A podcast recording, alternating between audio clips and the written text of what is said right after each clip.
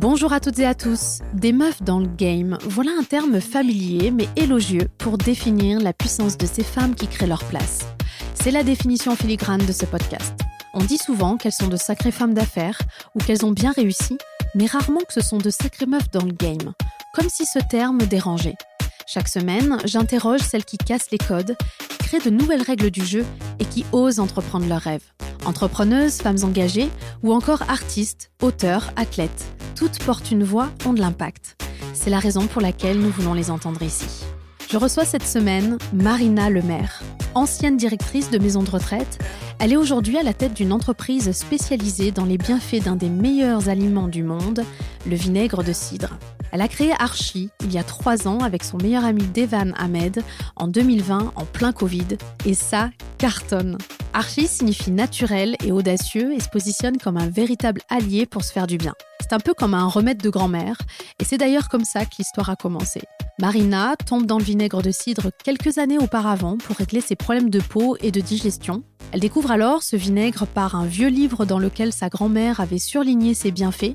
Elle teste et ça change complètement sa vie en l'espace de quelques jours. Elle est piquée et devient accro à cet usage. Alors qu'en France, il est considéré comme un condiment et non comme un produit de santé, Marina et Devan décident d'en faire un produit utile et sexy. Ce que j'aime avec Marina, c'est son esprit de fonceuse et l'amour qu'elle a pour son produit. Une passionnée avec une grande ouverture d'esprit. Avec Marina, on aborde différents sujets. D'abord, comment elle a quitté son emploi pour entreprendre, la jeunesse de sa marque, comment Archie a séduit de grands chefs comme David Gallienne, le lauréat de Top Chef, ou encore Anne-Sophie Pic, les vertus de son produit et le mindset qu'elle a adopté pour ne se mettre aucune limite. Si c'est la première fois que vous nous écoutez, bienvenue sur Muffin Game, le podcast qui vous aide à prendre votre place. Un épisode par semaine sort chaque mercredi si vous aimez être boosté par nos échanges inspirants. Et si cet épisode vous a plu, n'oubliez pas de vous abonner sur la plateforme que vous utilisez. Et suivez-nous sur la page Instagram Muffin Game si ce n'est pas déjà fait. J'ai le plaisir de vous inviter à mon rendez-vous avec Marina Lemaire. Muffin Game Bonjour Marina. Salut Marielle. Bienvenue sur Muffin Game. Merci beaucoup, je suis trop contente d'être avec toi. Moi aussi. Alors, on a l'habitude de se présenter en expliquant ce que l'on fait, mais rarement en montrant qui l'on est. Peux-tu te présenter en nous disant qui tu es, Marina? Eh bien, euh, je suis Marina Lemaire, j'ai 30 ans, euh, je suis entrepreneur, j'ai monté une entreprise qui s'appelle Archil il y a deux ans avec mon meilleur ami. Et, euh, et, voilà, je viens de Normandie, je vis à Paris. Que te dire de plus Je ne sais pas. C'est guide-moi. c'est déjà largement suffisant. Avant de rentrer dans les détails, peux-tu nous expliquer comment on passe de directrice de maison de retraite à CEO d'une boîte spécialisée dans les bienfaits d'un des meilleurs aliments du monde, le vinaigre de cidre? Je parle bien sûr de Archie, que tu as créé il y a deux ans avec ton meilleur mhm. ami euh, Devan Ahmed. Euh, peux-tu nous raconter l'histoire et comment tout a commencé? Comment tout a commencé? Alors, je te reprends depuis le début de comment je me suis retrouvée dans des maisons de retraite. Euh, en fait, euh, mes grands-parents, arrière-grands-parents étaient directeurs d'hôpitaux. Moi, je voulais euh, apporter quelque chose, de faire quelque chose dans l'humain. Et je me suis dit, attends, mais c'est trop bien. Dans les EHPAD, il y a un truc génial à faire. Moi, je vais révolutionner le truc avec mon, idée d'amener un petit peu de neuf dans, le quotidien des gens, amener un peu de, douceur et de, voilà, de, fun. Et je m'étais dit, c'est pas un truc qui est très glamour mais il y, a un truc à faire. Et donc, j'ai poursuivi des études en me disant, je vais rentrer dans ce monde pour essayer d'apporter un peu de dynamisme. Et en fait, je me suis assez vite rendu compte que ce n'était pas ma voie. Euh, je suis arrivée au bout de trois ans et demi à me dire que euh, j'avais fait finalement ces études-là un peu par dépit, en me disant ça va être facile, je connais cet environnement, j'ai grandi dedans, mais en fait, euh, bah, c'était pas le mien. J'avais trouvé plein de justifications à poursuivre cette vie professionnelle-là qui en fait n'était pas celle que je voulais mener au fond de moi. et parallèlement à ce, cette prise de conscience de c'est pas là où j'ai envie d'aller finalement j'ai développé des problèmes de santé. Je sais pas si c'est lié, tu sais, la vie. Bon, il y a, plein de choses. Euh, euh, qui, sont, qui sont parfois, euh, parfois bizarres. Mais euh, au moment où ma vie professionnelle n'allait pas, c'est là où je commence à me sentir le plus mal physiquement. C'est aussi lié au fait que j'arrête la pilule, le parcours de vie voilà, de, femme. Je me dis, je ne veux plus prendre d'hormones, je veux rester, je veux avoir un corps un peu au naturel. Et, et voilà, ah, ça faisait dix ans que j'étais sous pilule, j'arrête la pilule et je me retrouve avec un corps que je ne comprends pas. Mais longtemps après l'arrêt de la pilule, genre un an après, tu vois, donc je sais pas si c'est corrélé ou quoi, mais euh, euh, je me retrouve avec un corps que, je ne comprends pas, euh, des gros gros problèmes de digestion alors que je n'ai jamais souffert de problèmes de digestion auparavant, plein de familles d'aliments que je ne peux plus manger, et surtout une acné qui arrive et qui prend toute ma vie, quoi. Genre, euh, je, développe des gros, gros soucis d'acné sur le visage, sur le dos, enfin, vraiment rien de, rien de glamour. Et, euh, et à un moment aussi où, tu vois, je cachais mon âge parce que je commençais à avoir un, poste qui, euh, un poste à responsabilité avec des salariés et où tu dois un peu te montrer en étant une madame, tu vois. et, et, je commence à perdre confiance en moi et, et, et ma vie ne va pas, quoi. T'as quel âge à ce moment-là? À ce moment-là, j'ai 26 ans. Euh, j'ai 26 ans et, euh, franchement, il euh, n'y a, rien, y a rien qui va. Et du coup, je, monte dans l'échelle des traitements allopathiques. On me file des, médicaments toujours plus forts pour, pour soigner mon acné. Et je me dis, j'ai pas arrêté. Et, des, pareil, pour la, digestion, l'acné, c'était lié. j'ai pas arrêté de, de, prendre la pilule pour prendre des trucs qui potentiellement sont pires. Et donc là, je commence à faire un petit travail en me disant, OK, euh, tous les professionnels que je vois me disent non mais rien à voir avec l'alimentation, euh, euh, c'est pas ça qui va faire, il faut prendre ces traitements-là parce qu'on n'a jamais fait de lien entre euh, problèmes de, de peau et, et, alimentation. Je te parle de ça il y a cinq ans, tu vois. Ça paraît lunaire, mais j'en ai rencontré plusieurs des professionnels qui m'ont dit ça. Et je me dis mais c'est complètement couillon parce que ce que j'avale comme antibiotique, comme médicament, euh, c'est bien un truc que je gère, que je prends en interne pour avoir des, ah des bénéfices enfin, sur ma peau. Quoi. Donc euh, potentiellement, l'alimentation, euh, ça, ça, fait quelque chose aussi et je refuse de ne pas croire ce discours-là et de me dire ok bon bah j'arrête tout et, et puis je, je, fais gaffe à ce que je mange et puis j'analyse est-ce que si je mange plus gras plus sucré machin j'ai plus de boutons? Est-ce que mon, mon, corps je, je, digère moins bien quand je enfin je, commence à faire un petit doctorat c'est ce que j'aime bien dire en moi-même et, et, regarder ce qui se passe et dans cette quête là ça devient vraiment mon sujet de, de, prédilection la bouffe tout, tout ce que j'ingère et tout et dans cette quête là mon papa un jour me dit euh, regarde ta grand-mère avec ce, bouquin-là, euh, toi qui est un peu, euh, voilà, ça peut peut-être t'intéresser. Et dans ce bouquin-là, ma grand-mère avait surligné plein de bienfaits à base de vinaigre de cidre, dont deux problème de digestion, une cuillère à soupe de vinaigre de cidre dilué dans l'eau, problème d'acné, mettre une compresse imbibée d'eau avec du vinaigre sur le visage, et voilà. Donc je teste. Et ma vie se trouve métamorphosée par ça. Mais réellement, tu vois, ça paraît storytelling à la con, mais c'est réel. C'est ça, c'est ça qui a fait euh, qui a fait le déclic et je me suis dit mais c'est ouf ce truc.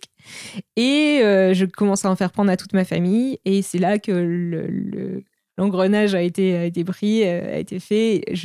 Mon papa qui est diabétique me dit que à chaque fois qu'il en prend, ses taux sont bien meilleurs le lendemain matin. Il comprend pas si c'est lié, mais voilà. ma maman qui a une leucémie, qui est sous antibiotiques, qui a un transit complètement perturbé, me dit que depuis qu'elle prend du vinaigre, tout est revenu à la normale. Et puis, euh, ça commence à, s'étendre à mes oncles, les tantes, à mes potes, et tout le monde y va de ah, c'est fou, depuis que je prends du vinaigre, ça va beaucoup mieux. C'est dégueulasse, mais ça me fait du bien. Donc, il y a un truc, euh, je, commence à, développer une passion pour le sujet. Moi, j'ai ma bouteille que je prends partout, ça, devient un vrai mode de vie. Et, euh, et, je me rends compte qu'en fait, on n'a pas d'informations en France, que moi, je commence à devenir un peu experte en vinaigre de cidre, mais que personne ne connaît vraiment cet ingrédient comme il doit l'être. Et, euh, et je, je, quitte mon taf en parallèle en me disant écoute, je suis un peu paumée dans ma vie, je vais faire le tour du monde. Et euh, je te la fais courte, mais euh, je, je, pars qu'une semaine, je reviens en me disant en fait, je vais monter ma boîte. et voilà. Mais non mmh Et, et c'est comme ça. Génial. En fait. ouais, c'est. Bon, je, je l'ai fait très courte, même si c'était peut-être un peu long. Mais, euh, mais ouais, c'est euh, une synchronicité de découverte en même temps d'une vie qui ne me remplissait pas. Et, euh, et là, voilà, comment je l'ai remplie avec un, un ingrédient. Moi, ce qui me subjugue, c'est que dans, dans, ce que tu expliques, j'ai l'impression que tu as fait la découverte de ta vie, mm. alors que c'est un produit que tout le monde connaît. Bien sûr. Euh, tout le monde a, enfin tout le monde. Certaines personnes avaient conscience de ses bienfaits, mm. Et euh, on en parlait tout à l'heure en off.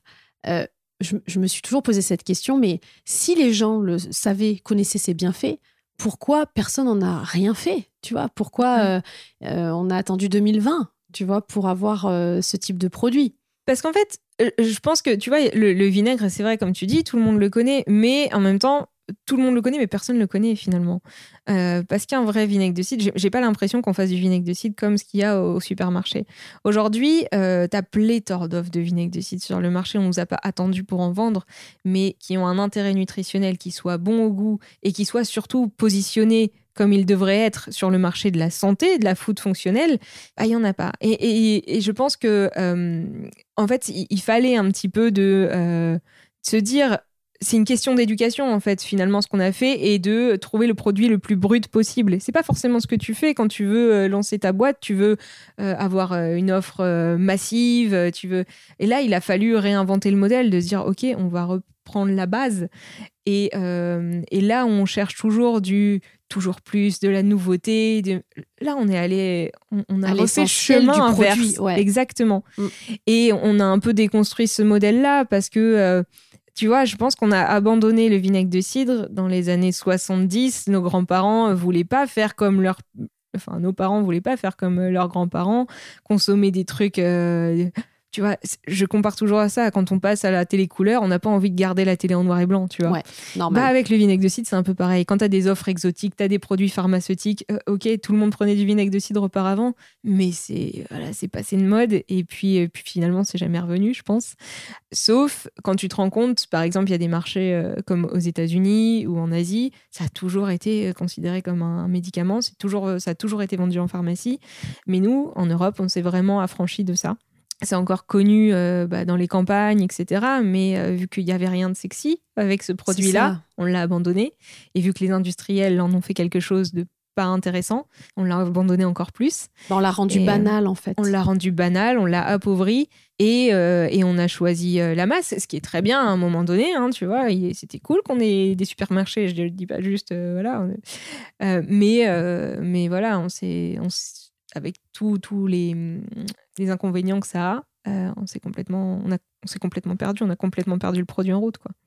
Dans un article du 30 décembre 2022, euh, Forbes présente le vinaigre de cidre à Archie comme tendance. Alors j'ai compris euh, qu'il stoppait les problèmes de digestion, qu'il aide naturellement à la perte de poids, qu'il booste le métabolisme et l'immunité. Bref, quelle est la composition de ce produit et quelles sont ses vertus exactement? La composition, ce sont des pommes uniquement. C'est vrai qu'il y a, il y a Il n'y a rien de plus simple. Il n'y a rien de plus simple et il y a beaucoup de personnes qui disent Est-ce que je pourrais avoir la liste des ingrédients? Je dis Oui, pommes. ok. Euh, en fait, ouais, le, le vinaigre de cidre traditionnel, c'est, euh, pour reprendre la base, c'est un produit, c'est des, pommes qu'on presse, euh, qui vont nous donner du jus de pomme, qui vont subir une première fermentation qui s'appelle la fermentation alcoolique, qui vont donner du cidre, et ensuite il y a une seconde fermentation qui s'appelle la fermentation acétique, où le cidre, l'alcool du cidre va se transformer en acide acétique qui va donner notre vinaigre. Et donc, euh, de A à Z, bah, tu as, juste de la pomme qui a euh, fermenté, qui a connu cette double fermentation au naturel, sans ajout de sulfite. Euh, la différence, c'est quelles sont ces pommes, quelles- comment elles sont traitées, quelle bah, d'où vient le bocage. Nous, c'est une, démarche globale pour avoir un vinaigre de qualité. C'est des pommes bien traitées, des variétés bien sélectionnées, un bocage bien sélectionné. C'est ce qui fait la différence et de laisser le temps à la nature de faire son travail. Euh, Aujourd'hui, un vinaigre de cidre que tu peux aller chercher euh, n'importe où, tu peux avoir des sulfites qui sont rajoutés, des colorants qui sont rajoutés. C'est des produits qui sont pasteurisés, c'est-à-dire qu'on a chauffé à très haute température pour le- l'enlever de toutes ces bactéries pour que le produit reste stable et donc rassurant pour le consommateur. Et nous, la démarche, encore une fois, inverse, c'est de dire on veut le produit brut, le plus brut possible et le plus qualitatif du coup pour nous euh, qui soit. Et on ne fait rien que laisser la nature faire son taf. Juste, on sélectionne très bien euh, la base et ensuite, euh, et ensuite on laisse dérouler. Et, euh, et donc voilà, c'est juste un, un produit issu de la pomme qui a fermenté naturellement. Donc, quand même, ce qui fait la différence avec Archie, enfin, je sais même pas si vous avez de la concurrence déjà. Pas sur le marché du wellness, pas- en France en tout cas. On a de la grosse concurrence à l'étranger et encore qui n'a pas un ca- cahier des charges aussi rigoureux que le nôtre. Donc, euh, Mm. Donc déjà, bon, vous n'avez pas de concurrence, on va dire véritable, euh, mais c'est surtout que du coup, ce qui fait la qualité du produit Archie, c'est finalement la sélection de ces producteurs euh, qui fait toute la différence. C'est pas juste des pommes. Non, c'est le cahier des charges de base. Euh, si tu veux, moi, au départ, quand j'ai commencé à chercher le producteur, parce que je savais pas que ça allait être aussi grand, Archie, mm. c'était de trouver un producteur qui soit en agroécologie euh, où euh, c'était les bêtes qui enrichissaient les vergers, et euh, sur une exploitation qui soit petite, à taille humaine, 100% biologique. Parce que ce que je voyais, tu vois, c'est de me dire, OK, on a une éducation à faire en France autour du vinaigre de cidre. On a des petites exploitations, moi je suis originaire de Normandie, qui disparaissent au profit de rachats de plus grosses exploitations, qui uniformisent tous les territoires, euh, enfin toutes les campagnes, où tu que des, pommiers euh, sur des rangées, et puis tu plus de vaches qui broutent les champs, etc. C'est des grosses parcelles. Alors c'est très bien, tu as l'impression de voir de la nature, mais la réalité c'est que ça appauvrit vachement l'écosystème, etc. Donc euh, moi, euh, je te disais en introduction que ma famille était directeur d'hôpitaux de génération en génération. Ça, c'est le côté euh, papa. Et le côté maman, c'était, ils avaient une ferme avec des pommiers, des vaches, etc. Donc, ma vie, c'est vraiment mes, mes ancêtres, voilà, ma vie professionnelle. Tes racines, quoi. Mes racines. Je retourne aux racines. Et donc, donc je m'étais dit, OK, moi, je veux travailler qu'avec des petites productions et et donc j'ai cherché l'agriculteur parfait que j'ai trouvé euh, à côté de chez moi. Enfin, pas du tout à côté de chez moi, mais en Normandie, à trois heures de route, fin fond, fin fond de la Normandie.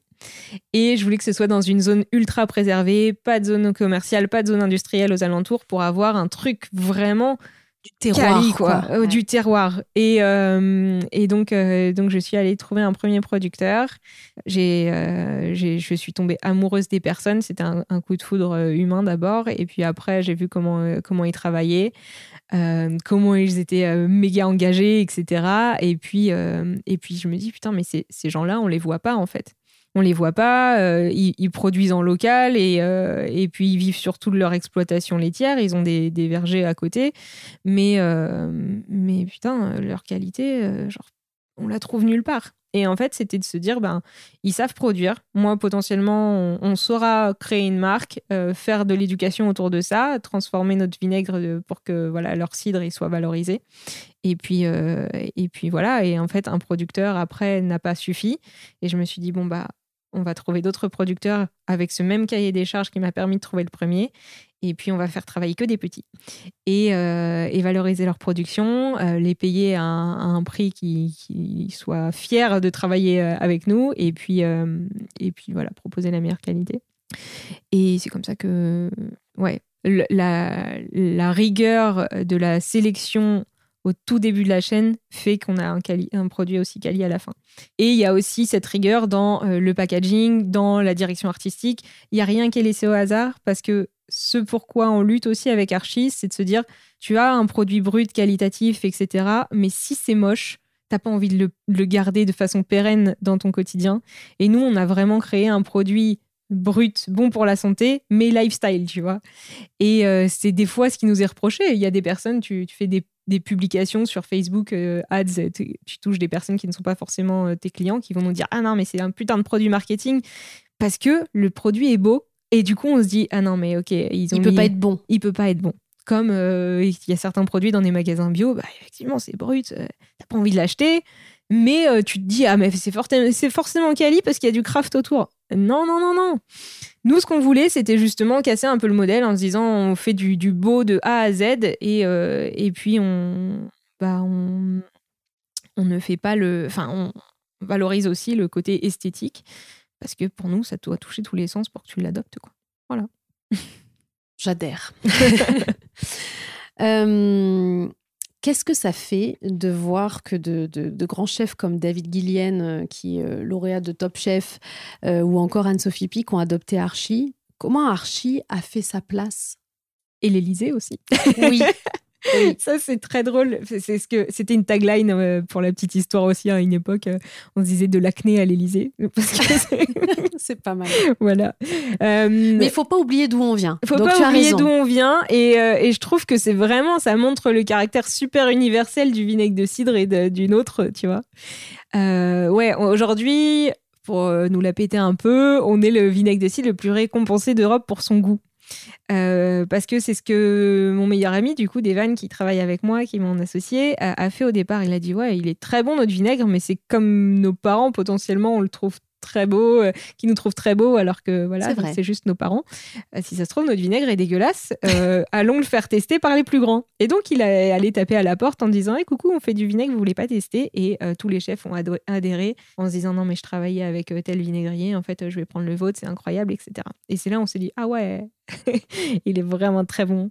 Au-delà de la production super, super quali qu'on avait, il a vraiment un truc au niveau gustatif. Alors, je t'arrête là-dessus parce que c'est hyper intéressant. Euh, la démarche est, hyper audacieuse et finalement, elle était euh, hyper altruiste parce que c'était la volonté de, de, valider son produit auprès du grand public, du très grand public, auprès de vos pères, quelque mm. part.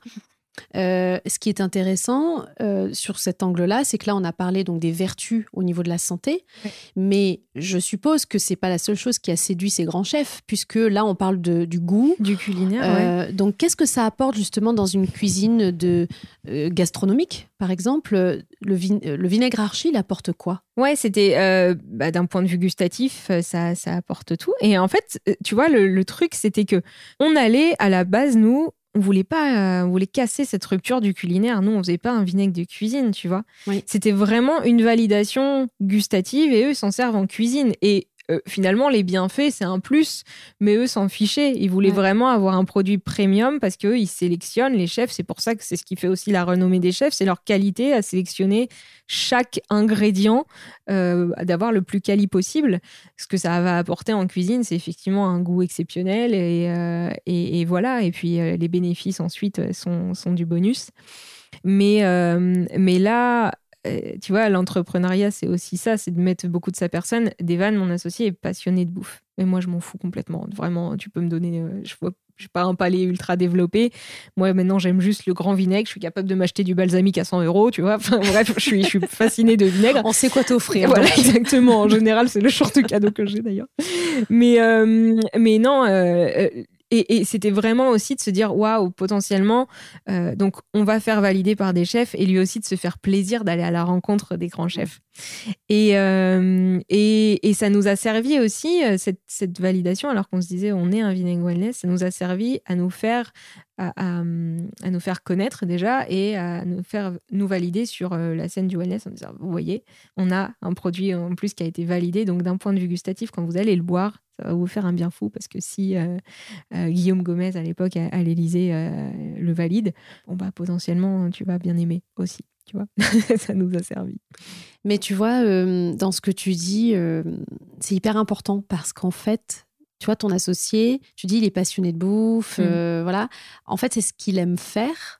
Et donc, on se rend compte que quand on fait ce que l'on aime, ça fonctionne et qu'il se passe une forme de magie parce que ça semble magique ce que tu racontes, mais finalement, il était juste connecté à ce qu'il aimait faire. Il n'a pas plus réfléchi que ça. Il s'est pas posé plus de questions. J'aime faire ça, ça m'intéresse. Je suis curieux, je veux avoir des réponses. J'y vais, quoi. Ah ouais, ouais, ouais. C'était très drôle d'ailleurs et un peu, un peu frustrant parce que des fois il me disait non mais Marina tu te rends compte? J'ai rencontré euh, un énorme chef je vais pas le dire parce que le nom parce que ça serait euh, horrible de dire que je le connaissais pas. Mais euh, il me disait, tu te rends compte, j'ai rencontré telle personne. Je disais, ah, ok, c'est qui? Et lui, il était, il avait des étoiles plein les yeux et tout, mais il mmh. kiffait et euh, ça rapportait pas grand chose au business, mais ça lui disait, waouh, mais t'as vu ce qu'on peut faire? Enfin, notre produit, il est incroyable. Et hop, il repartait en piste et puis il allait euh, démarcher les épiceries fines en disant, voilà, on est avec une fierté dingue qui lui permettait de se rebooster aussi. Et, euh, et ouais, une fois que tu as trouvé euh, la zone euh, dans laquelle tu, tu, aimes le plus défendre ton produit et dans lequel tu es bon, parce que lui, quand il était comme un poisson dans l'eau à aller parler au chef, il connaît tous les. Son, son kiff, c'est d'aller manger dans des, dans des beaux restos, etc. Donc, il avait, euh, il avait une façon de les approcher aussi. Euh, il parlait avec le cœur et c'est ça qui a aussi développé des marchés qui, à la base, n'étaient pas ceux, encore une fois, sur lesquels on voulait aller, mais qui nous ont servi au tout début de l'histoire. Aujourd'hui, on s'est vraiment complètement affranchi de cette partie culinaire. Ça nous a beaucoup servi pour développer le côté B2B parce que euh, on s'est lancé en plein confinement. Nous qui voulions rencontrer des gens, etc., on se disait comment on va faire pour être visible? Parce que rencontrer des journalistes en one-to-one pour qu'ils parlent de toi, bah, c'était pas facile. Hein, c'était même. Euh, impossible. et tout ce qui restait ouvert, c'était les commerces de bouche. Et du coup, on a saisi l'opportunité de se dire bon, bah, on va développer le, réseau B2B en se faisant vendre dans des épiceries fines. Et,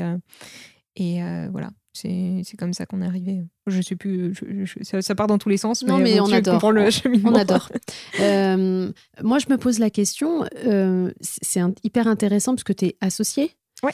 Euh, avec ton meilleur ami, on mm. en parlait en off tout à l'heure des associés et des expériences. Il y, y, a des belles expériences comme des, des, moins belles. Mm. la vôtre est très belle. justement, comment c'est venu? Comment vous vous êtes dit, non mais attends, on le fait ensemble? Pourquoi? C'est quoi le sens de cette association? Alors, euh, avec Devan, on se connaît depuis qu'on est euh, au lycée. Et je sais pas, il y avait, il y a toujours eu un truc avec lui, on s'est toujours cassé euh, comme des frères et sœurs. Vraiment, c'est, ça a toujours été je t'aime, moi non plus. c'était, c'est toujours été très, très drôle. Et mais on c'est le seul avec lequel on s'est jamais perdu de vue. Et il y avait toujours un, un, lien un peu bizarre. Donc il y a un truc qui nous a toujours connectés. Et euh, quand j'ai décidé de lancer ma boîte, c'est le premier à qui j'ai dit euh, je, vais lancer ça et qui m'a encouragé à, fond. Il était toujours très fier de moi quand j'atteignais des postes à responsabilité. Et, euh, quand j'ai lancé la boîte, il me donnait beaucoup de conseils parce que lui est, très très fort. il faisait du conseil avant en marketing automobile de luxe, c'était sa passion. comme moi, c'était les maisons de retraite. Bah lui, c'était l'automobile de luxe, tu vois deux, deux, deux ovnis.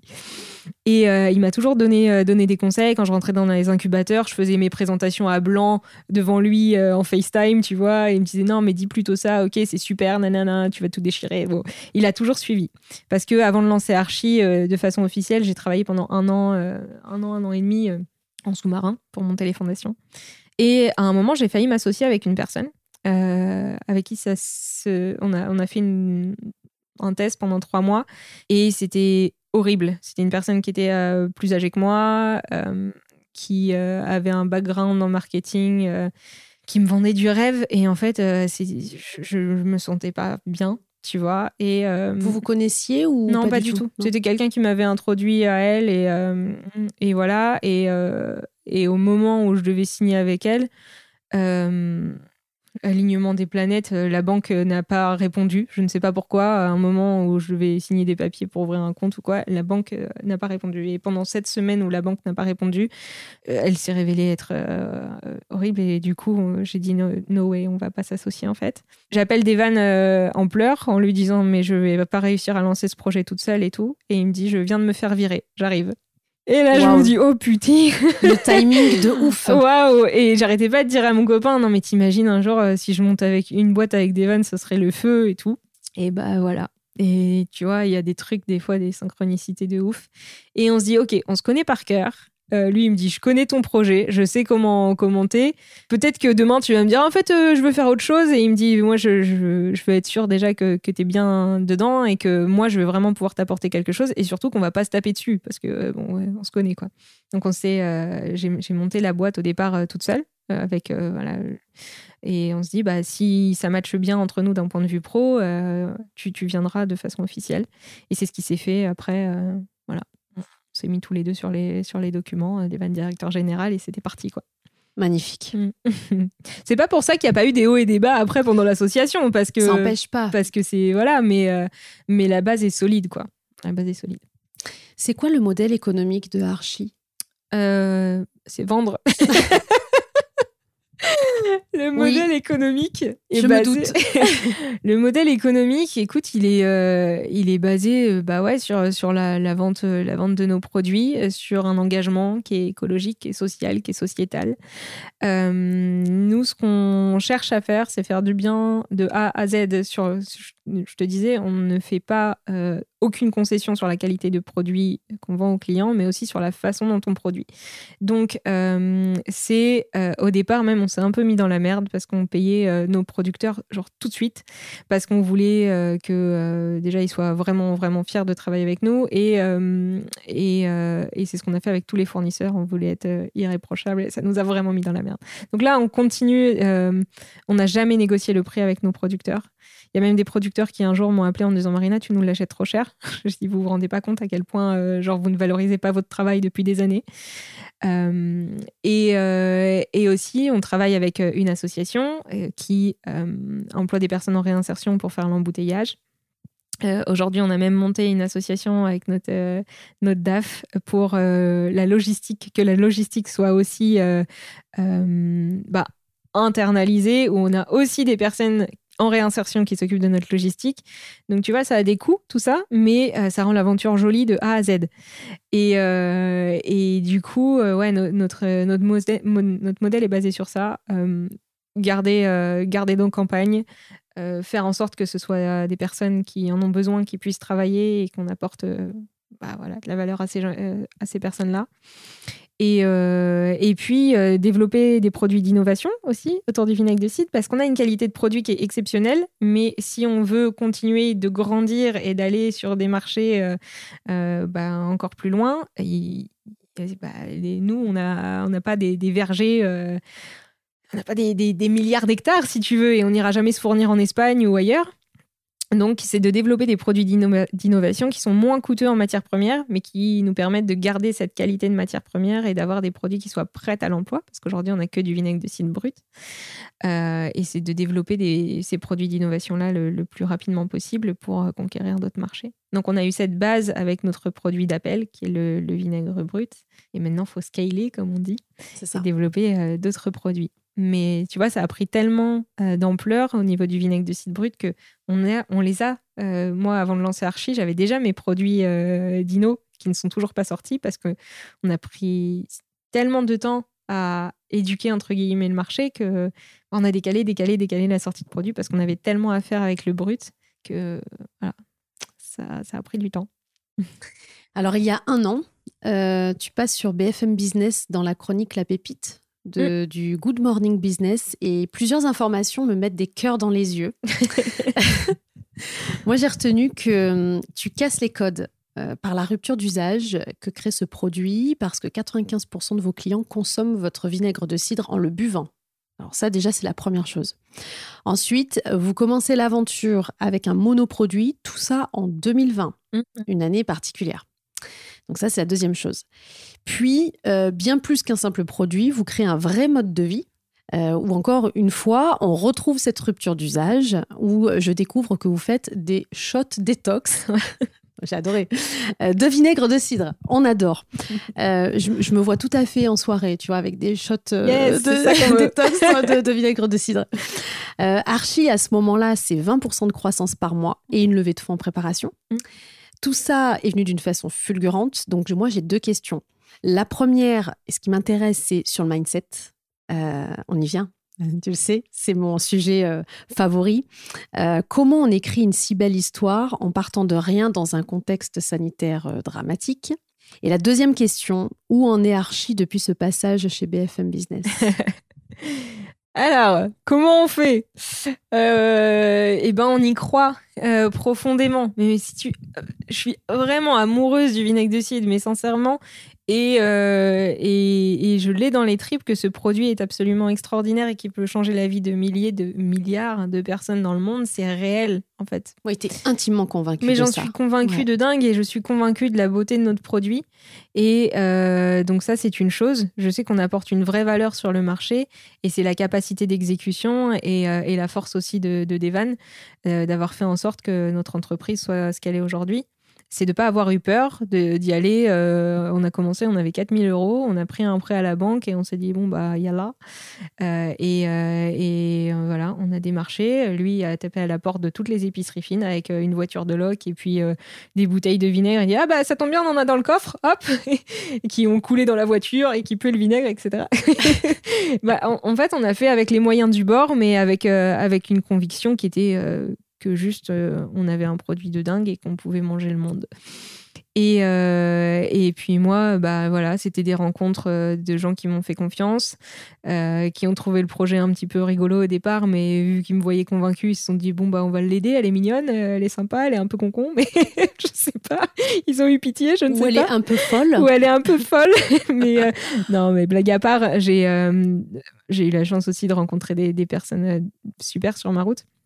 Et aussi folle que toi. aussi folle que moi et, et, avec qui on a pu bâtir des choses qui n'étaient pas des entrepreneurs ou quoi. Je parle de bah, d'entreprises adaptées ou quoi qui se sont dit bah franchement on n'a rien mais on va le faire parce que parce que l'aventure peut être jolie et vas-y on, on le crée avec toi, donc c'est cool. Euh, on n'y connaissait rien en finance, on n'y connaissait rien en logistique, on n'y connaissait rien en produits, tout simplement, et on a tout appris sur le tas. Et, euh, et puis, puis voilà, on a, on a tapé aux portes des personnes qui nous inspiraient aussi pour savoir si on pouvait avoir des conseils. On a intégré des, des réseaux précieux, le réseau Entreprendre. Euh, on a eu le soutien de la Normandie. Et puis après, tu vois, un soutien en amène l'autre. Et l'histoire a grandi comme ça. Et après, on a trouvé nos investisseurs qui ont, euh, qui ont été vraiment chouettes, qui nous ont euh, qui sont précieux au quotidien parce qu'ils comprennent le produit, ils nous laissent faire les choses telles qu'on a envie et, euh, voilà, ils ont, ils ont un réseau, ils ont, ils ont les fonds et, et, ça c'était quand même super important pour nous parce qu'aujourd'hui le marché on l'a un peu développé, enfin même pas un peu, je, maintenant je peux le dire sans, sans, rougir que ouais on a, on a vraiment revalorisé la filière.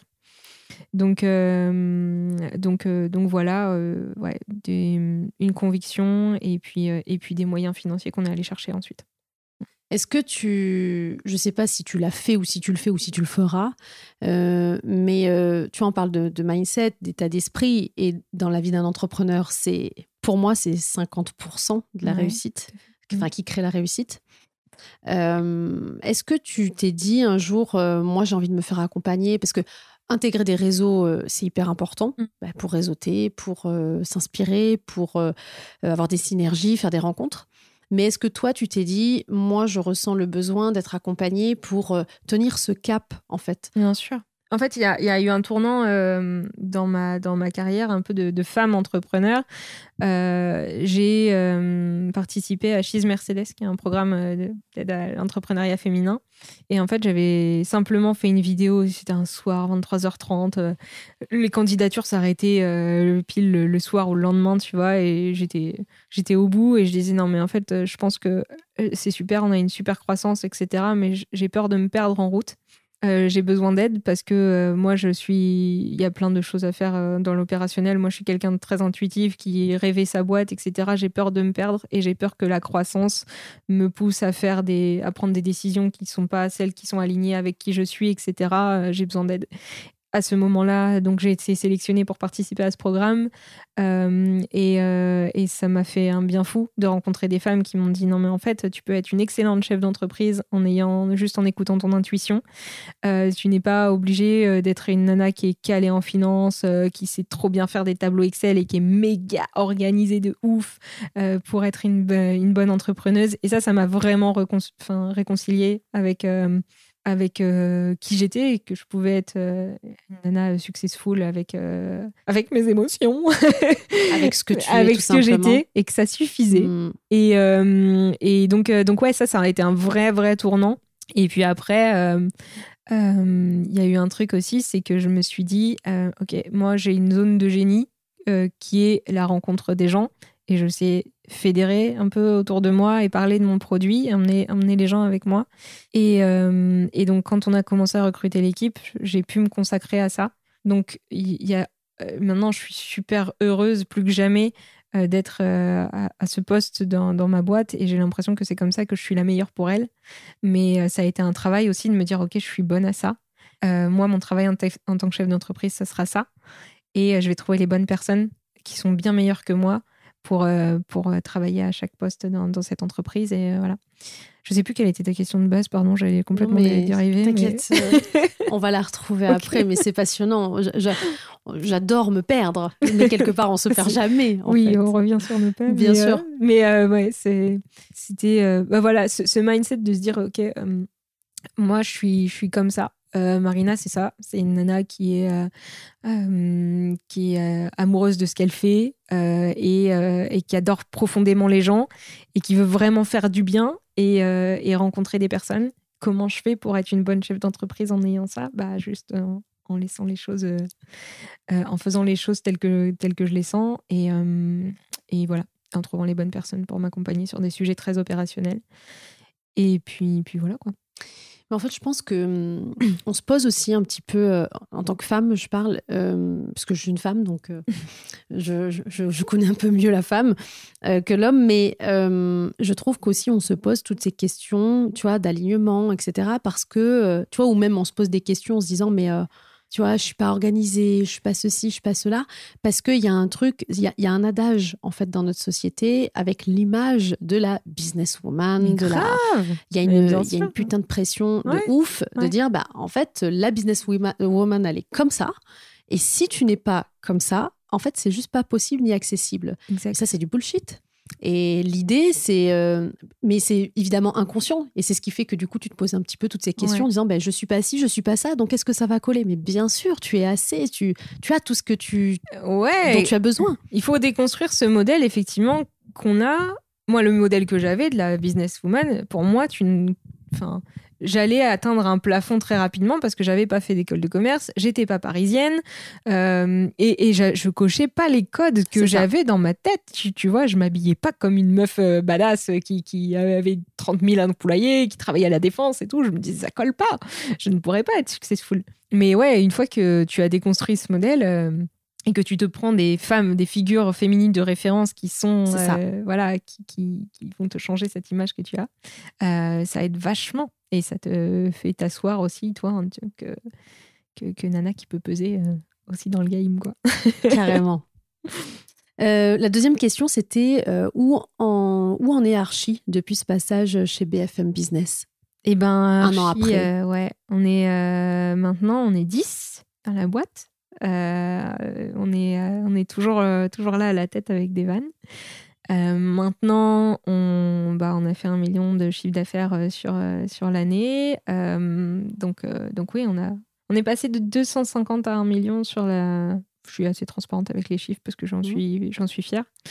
Euh, et euh, ouais, on a maintenant des, des enjeux qui sont autres, le développement à l'international. Euh, et, puis, et puis voilà, c'est, ça a bien grandi.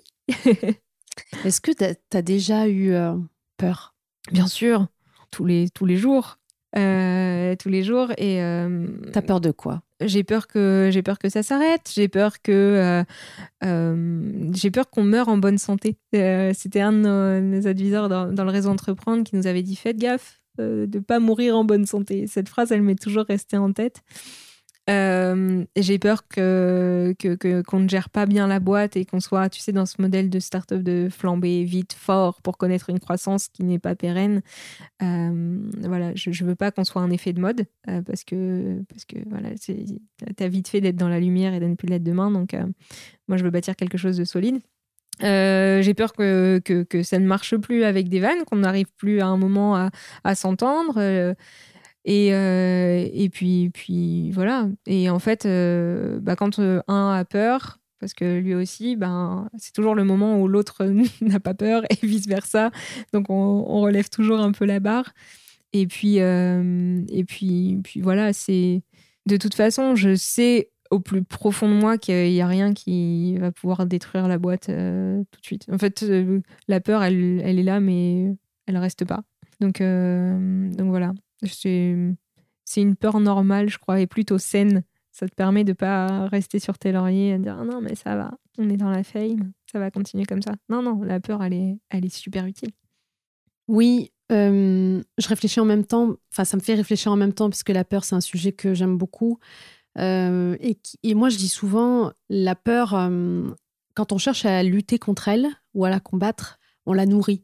En fait, on vient l'amplifier et on, on lui donne une place euh, omniprésente et Ouais. elle nous domine. Et lorsqu'on rentre dans cette relation avec la peur ou celle qui nous domine, bah, elle nous fige. Et c'est là où on bah, on passe pas ces caps-là. Alors que quand on, on apprend à l'aimer, euh, on apprend à la regarder autrement en se disant Ah, tiens, elle peut peut-être m'aider en fait. Ça Ouais. peut être euh, peut-être une alliée. Et puis vas-y, si t'as peur, en fait. C'est ça. Vas-y. Mais euh, et, et tu vois, il y a une phrase que j'aime bien, c'est pas de risque, pas d'histoire. Mais s'il y a un risque, c'est qu'il y a une peur, tu vois. Donc euh, et, et, euh, et ouais, effectivement, euh, la- je pense qu'on ferait rien si euh, si elle existait pas. Enfin, rien de, de foufou si elle existait Exactement.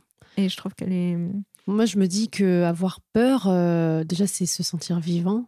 Ouais. Parce que ça te donne Ouais. les frissons, ça te donne du ver- le vertige, ça, te, ça te fait trembler. Tu vois, c'est très dans le corps, en fait, la peur. Ouais. Tu sais, j'ai- j'aime bien imaginer ce, ce, ce côté un peu. Vas-y, ça fait peur, viens, on y va. Ouais, viens, viens, viens, tu vois, euh, on tente. Ok. Ben C'est excitant, c'est la peur qui galvanise, en fait, qui fait passer à l'action. Ouais, ouais, ouais. Quand t'as passé ça, c'est là où c'est dingue. Et euh, bah, c'est pour ça qu'on compare souvent l'entrepreneuriat à un roller coaster. euh, tu vois, tu, tu y vas, c'est un truc, euh, tu y vas décemment. Tu vois, tu, tu as peur, tu sais que c'est un truc, tu vas, tu vas ressentir des sensations fortes, mais tu y vas quand même. Bah ouais, ouais. C'est la peur fait partie de l'entrepreneuriat. Moi, je dirais même plus que ça, la peur, elle fait partie de la vie. Ah bah grave, ouais. Je trouve que, plus, euh, mm. tu vois, si t'as. Enfin, on a tous peur, tous les Mm, jours. mm, On a toujours peur, on a tous peur d'un truc. Et je me dis, euh, enfin, moi, j'ai pas peur d'aller faire mes courses au supermarché, tu vois, parce que c'est pas important pour moi. Mais donc, du coup, je me dis, la peur, ça peut être un indicateur qui me, qui me fait comprendre que, ah, si j'ai peur, ça veut dire qu'il y a de l'enjeu, ça veut dire que c'est important pour moi. Ouais, Il y a un truc à explorer. Ouais, Et ça veut dire que peut-être que derrière, il y a un truc qui va me faire grandir. ouais, ouais. Tu vois? Ouais, carrément.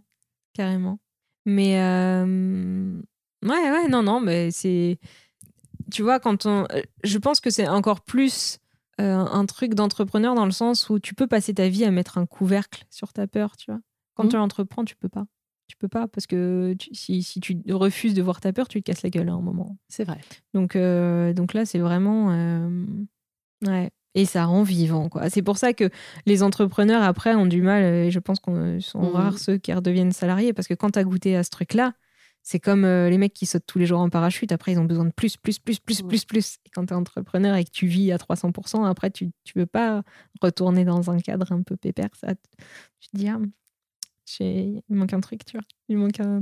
Je sais pas si ça, si ça a dû certainement déjà te le faire, mais moi, ça me le fait souvent euh, avant de monter sur une scène. Tu vois, tu fais une conférence, tu as plein de monde et Mm. tout, tu as de l'enjeu. Et moi, les, les trois jours qui précèdent, à chaque fois, je me dis Putain, Marielle, pourquoi tu t'infliges ça? Pourquoi tu fais ça? Tu vois, je déteste ces trois jours qui précèdent, tu vois, Ouais, où je dors ouais. pas, où, où je transpire, où j'ai peur et tout ça. Et en fait, à chaque fois, je me dis Mais si tu as dit oui, c'est parce que justement, tu as peur. Ouais, ouais. Mais tu as ce truc où, euh, très connoté, la peur, ça fait souffrir, Mm. tu vois. Mais en, en- et, et quelque part, c'est autant attirant que, tu vois. Et je me dis, euh, est-ce que l'entrepreneur, est-ce qu'il se dit pas ça tous les matins? Putain, mais je suis complètement marteau, quoi. Pourquoi je fais ça? couillon.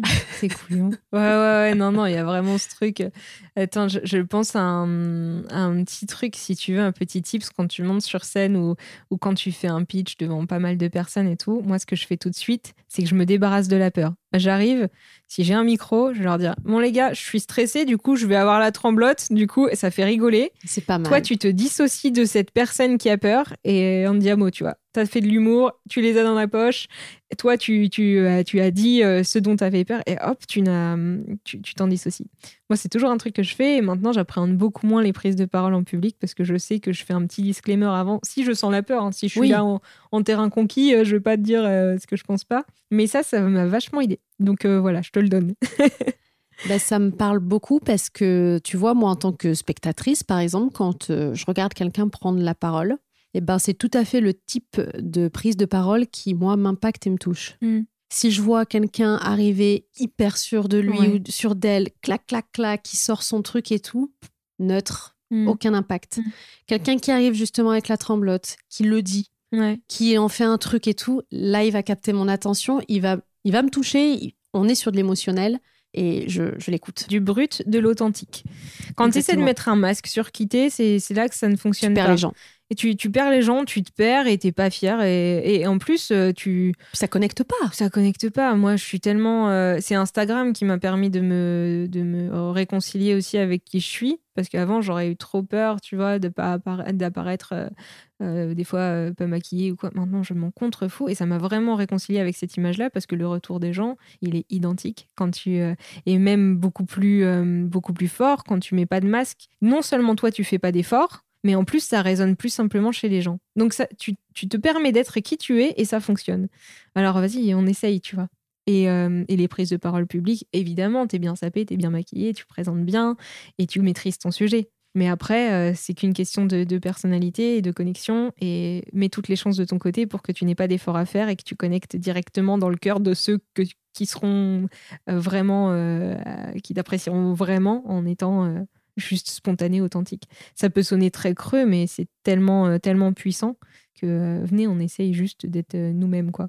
C'est voilà. C'est hyper intéressant. Euh, je rebondis hein, sur ce que tu dis par rapport à la visibilité et à comment tu te présentes, par mm. exemple, sur les réseaux. Euh, moi, en coaching, j'ai tellement, tellement de femmes qui me disent, moi, je peux pas faire ça. Je je suis pas assez jolie. Je suis trop grosse, trop fine. J'ai rien à dire. Tu vois, il y a une perception euh, d'elle-même. Enfin, ça les renvoie à une perception d'elle-même complètement dénigrante. T'en as d'autres de tips pour ça? Bah, en fait, euh, moi, tu vois, il y a un truc, j'ai commencé à me lancer en, me dire, ok, un, Archie doit être incarné.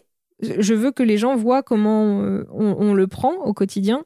Et en fait, on a une DA qui est très jolie, une direction artistique, euh, un visuel qui est très joli sur le compte d'Archie et il n'y a rien de laissé au hasard. Et moi, je suis quelqu'un d'assez spontané. Mmh. Et on s'est dit, la spontanéité de Marina sur le compte d'Archie, bon, ok, c'est mmh. cool, mais faisons ça sur deux canaux différents ceux qui vont rechercher euh, la beauté, voilà, des explications très carrées, etc. iront sur le compte d'Archie. Ceux qui veulent du quotidien iront sur le compte de Maria. Pas mal.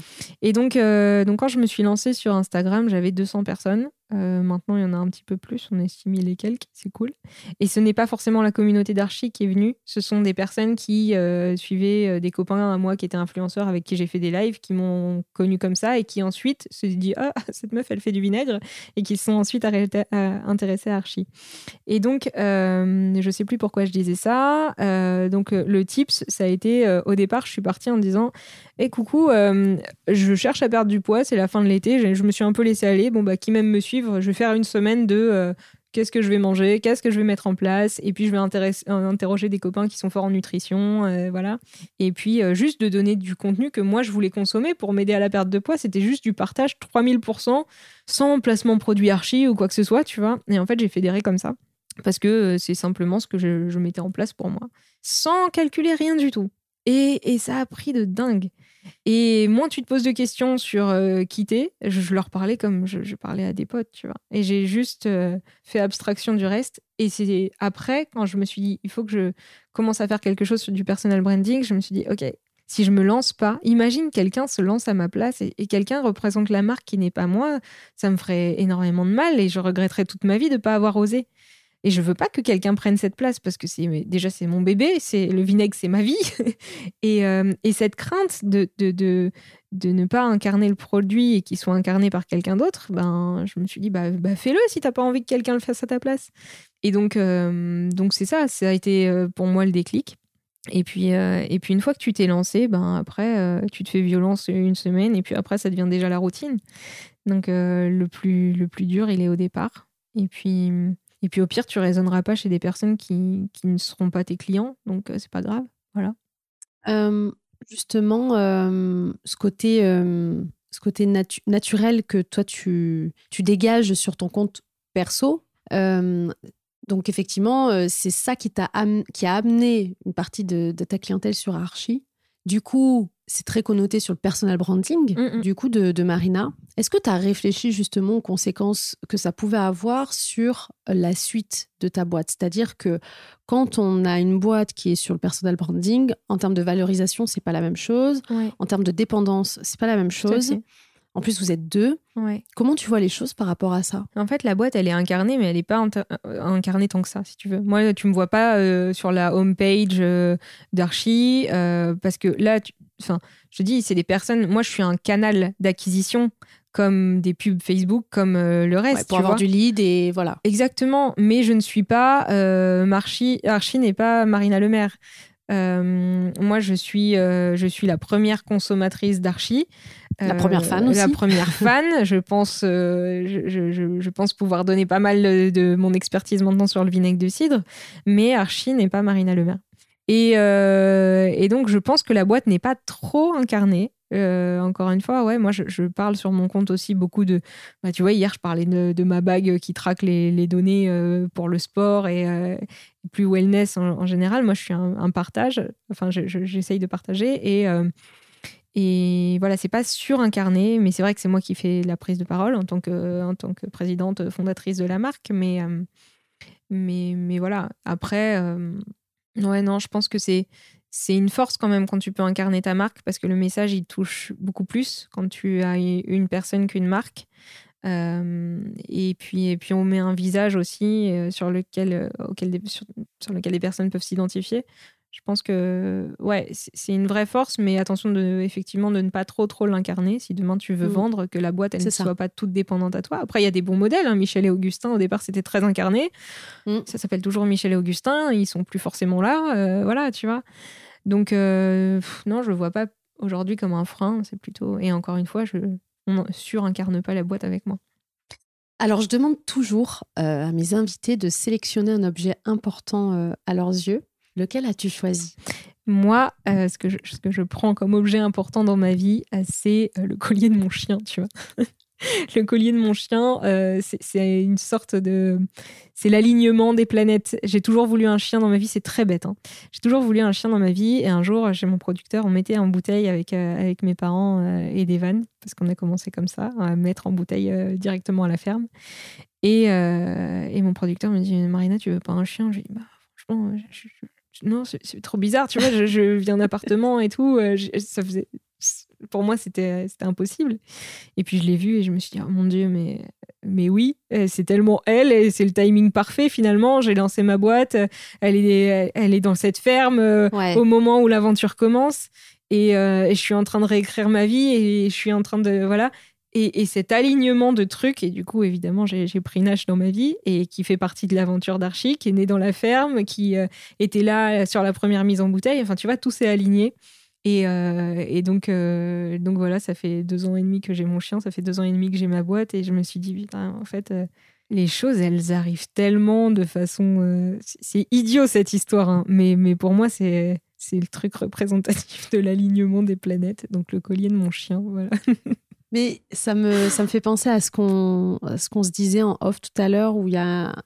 Et euh, j'ai beaucoup d'entrepreneuses qui, avec qui j'en parle en ce moment, et on ressent beaucoup ces choses-là. C'est que depuis ce début d'année 2023, il y a énergétiquement parlant, il y a quelque chose qui se passe. C'est malade, ouais. C'est ouf, on est d'accord. Mais oui, non, mais tu vois, moi je suis pas astrologie et tout ça, mais j'ai vraiment demandé ouais, s'il n'y avait pas un truc. on le ressent quand même. Oh la vache, euh, ouais, ouais, ouais, mais je prends, je prends. Et là, ouais, je, crois que c'est même. Là, ça s'est intensifié ces deux dernières semaines. Et, euh, et, ouais, pourvu que ça dure, parce que c'est vraiment dans le sens positif, il y a, y, a, y a un truc qui bouge de dingue. De dingue. Et il faut faire attention à, à tout ça et, et, être super. Là, je suis dans la gratitude puissance 1000. Euh, j'ai lu beaucoup de choses là-dessus et je sais que, que les merci euh, attirent les opportunités de dire merci.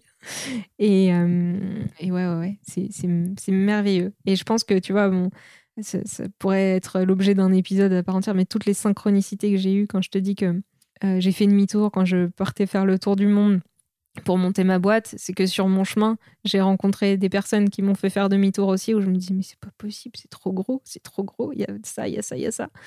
Euh, Comme quoi, par exemple Tu peux nous donner un exemple? Euh, Un exemple, euh, quand je suis, je suis tombée dans mon premier Airbnb dans, dans, mon périple, c'était chez une femme qui était architecte, qui avait tout quitté pour lancer du jus de gingembre. Euh, euh, voilà, avec qui on avait parlé remèdes naturels, etc. Euh, dans, le, dans le train, il y avait un mec à côté de moi qui prenait du vinaigre. Enfin, il y avait que des trucs de malade, improbables que j'avais jamais vus. je sais pas. Et puis, oui, il y a une histoire très personnelle que je peux pas raconter avec mes producteurs, mais qui m'a fait dire que c'était improbable qu'on se trouve quoi une histoire familiale où après il a parlé avec ma mère ou je ne peux pas la raconter là, mais euh, c'est troublant et, et voilà, il y, a des trucs de dingue. Il y a des trucs de dingue. Ouais. Quelle femme aimerais-tu entendre sur Muffin Game? Une ou plusieurs? Moi, je suis, euh, je suis fascinée par euh, Sabrina Erlori. J'aime cette femme profondément. quand, quand elle me donne ses conseils, c'est tout l'or du monde. Elle est d'une générosité folle. Elle est, c'est une, une femme que j'admire. Euh, voilà. Donc, euh, si tu peux inviter Sabrina sur Muffin Game, euh, je, je suis amoureuse de cette femme. On va s'en occuper. C'est quoi pour toi une femme qui crée sa place, qui est dans le game et qui crée ses propres règles du jeu? Une femme. Refais-la moi. Repeat, please. C'est quoi pour toi une femme qui crée sa place, qui est dans le game et qui crée ses propres règles du jeu Ouais. Eh ben, c'est une femme qui met pas de filtre en fait. C'est une femme qui s'assume euh, déjà en tant que femme, hein, qui veut pas faire le, bonhomme, euh, qui, qui, est, qui est fière et, euh, et, qui est qui ouvre la, enfin qui, qui inspire. Et tu vois, bah, en tant aussi qu'entrepreneuse qui, qui m'inspire vachement et qui met pas de filtre, il y a, y a Chanty, de Chanty Biscuit. Chanty, moi, elle m'a permis aussi de me dire en fait, je peux être, je peux être qui je suis, je peux raconter des conneries, je peux faire mes blagues ou quoi, et, être, euh, et être une femme super inspirante qui a un business de, dingue. Donc, euh, ouais, pour moi, c'est une femme qui ne feint pas euh, être qui elle n'est pas, qui ne. Oui. et c'est vraiment. ouais, de toute façon, l'authenticité, mais avec la conviction. Ouais, c'est ça. Où est-ce qu'on peut te retrouver, Marina? Euh, on peut me retrouver sur les réseaux sociaux, euh, bah, sur mon compte Instagram, Marina Archie, si. Euh, on peut me retrouver sur le compte d'Archie, myarchie.co, sur notre site internet, sur les réseaux sociaux d'Archie, sur LinkedIn aussi. J'essaie de me faire violence sur LinkedIn. Mm très très fort les réseaux sociaux hein, et LinkedIn en ce moment, euh, genre go, go, go, les opportunités de dingue se créent sur LinkedIn. Et n'hésitez jamais à solliciter les gens sur LinkedIn parce que tout le monde a envie d'aider en fait, donc c'est cool. Et euh, il y a beaucoup de choses qui se passent là-bas, donc euh, ouais, sur les réseaux. Et puis, et puis je, je, fais, j'aime beaucoup être dans les réseaux d'entrepreneuriat féminin aussi, donc c'est pas rare qu'on me croise dans certains. voilà. Merci beaucoup Marina. Merci à toi Marielle. à très bientôt. À bientôt. Merci de nous avoir écoutés jusqu'au bout. Vous êtes des meufs en or. Si le podcast vous a plu, prenez quelques minutes pour le noter 5 étoiles, puis déposer un commentaire, ça m'aide beaucoup. Et à partager votre ressenti sur Instagram en nous taguant, ça nous permettra d'interagir avec vous et à d'autres de découvrir Muffin Game plus facilement. On se retrouve la semaine prochaine pour un nouveau rendez-vous. Bisous, bye bye